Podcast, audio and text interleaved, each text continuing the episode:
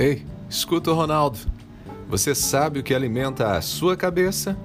É capaz de identificar o que você consome e ajuda a formar os seus pensamentos, valores, a formar o que você é?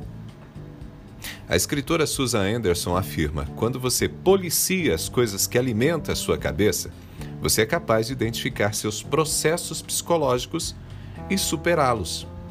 Estamos falando, claro, de autoconhecimento. Se você não faz isso, o que você consome age contra você. Gente, a nossa mente não funciona diferente do nosso corpo. Tanto o corpo quanto a mente precisam ser alimentados e de forma saudável. A saúde depende daquilo que a gente usa como alimento. As duas diferenças básicas entre o corpo e a mente é que, primeiro, a mente é alimentada por coisas que não são físicas, ou seja, a gente não pega nas mãos os alimentos da mente. Não é igual pegar ali uma cenoura, uma beterraba, nada disso. Os alimentos da mente são abstratos, são subjetivos. Subjetivos é a melhor palavra. A segunda diferença é que, mesmo que você não faça nada intencionalmente para alimentar a mente, ainda assim a mente é alimentada. Porém, semelhante ao corpo, a qualidade dos alimentos faz toda a diferença na saúde. O que você consome condiciona a sua saúde emocional.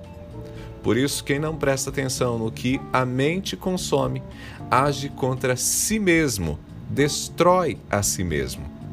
Como eu disse, a mente vai se alimentar de qualquer forma e durante todo o tempo do seu dia. Na verdade, a sua mente começou a ser alimentada quando você abriu os olhos para o mundo. E estudos indicam que já na barriga da mamãe, a nossa mente estava sendo alimentada. Hoje, quando você acorda e liga o rádio e ouve uma música, o som e a letra da canção dizem coisas para você. Tudo é absorvido, mesmo que você não perceba. Não é possível colocar uma tranca para bloquear a sua mente. A única tranca que funciona é a prática intencional da escolha do conteúdo consumido. Gente, o nosso dia inteirinho é como uma mesa imensa, repleta de alimentos, e todo o tempo estamos nos alimentando e sendo alimentados.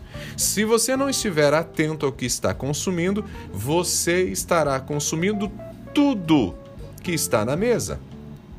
Por isso é preciso se cercar de bons estímulos, de estímulos saudáveis, buscar colocar no seu dia desde cedo conteúdos que vão trazer alegria, paz, bons pensamentos.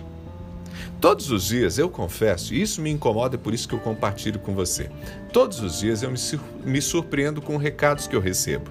Pessoas que enviam vídeos de, de toda natureza, mas tem uns de natureza política, com críticas raivosas, palavras cheias de negatividade, outros de apologia a uma figura política ou outra.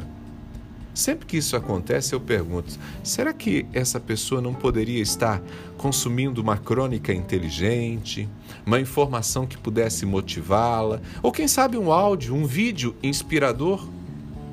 Mas não para por aí. Enquanto você está no trânsito, os outdoors são conteúdos que você consome.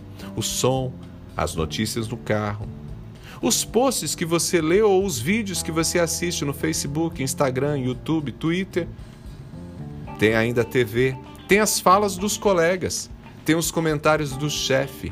Tudo é alimento para a mente. Uma mente atenta seleciona, questiona, rejeita ou acolhe o que está sendo apresentado. Se não estiver atento, consome do mesmo jeito. E isso vai te trazendo estímulos emocionais diversos: ansiedade, tristeza, medo, desânimo, raiva, ou ainda confiança, motivação, determinação, vontade de realizar, de fazer acontecer, crença em si mesmo, uma postura acolhedora, tolerante, amável, generosa. Tudo que você devolve ao mundo, tudo que você devolve ao mundo em ações, começa em sua mente e é gerado pelo conteúdo consumido nas suas relações com pessoas, com as mídias tradicionais ou digitais, coisas que você lê, vê ou ouve. Por isso, lembre-se da afirmação da Susan Anderson que eu citei lá no comecinho. quando você policia as coisas que alimentam a sua mente, você é capaz de identificar seus processos psicológicos e superá-los. Enquanto você não tomar consciência do que consome, das coisas que alimentam a sua mente, a sua vida emocional, a sua vida emocional tem grande chance de ser uma desordem. Eu sou Ronaldo Neso, viu? Tô te esperando lá no Instagram e eu acho que com conteúdos que podem abençoar você. Arroba Ronaldo Neso, arroba Ronaldo Neso. Abraços do Ronaldo, tô te esperando lá. A gente se fala.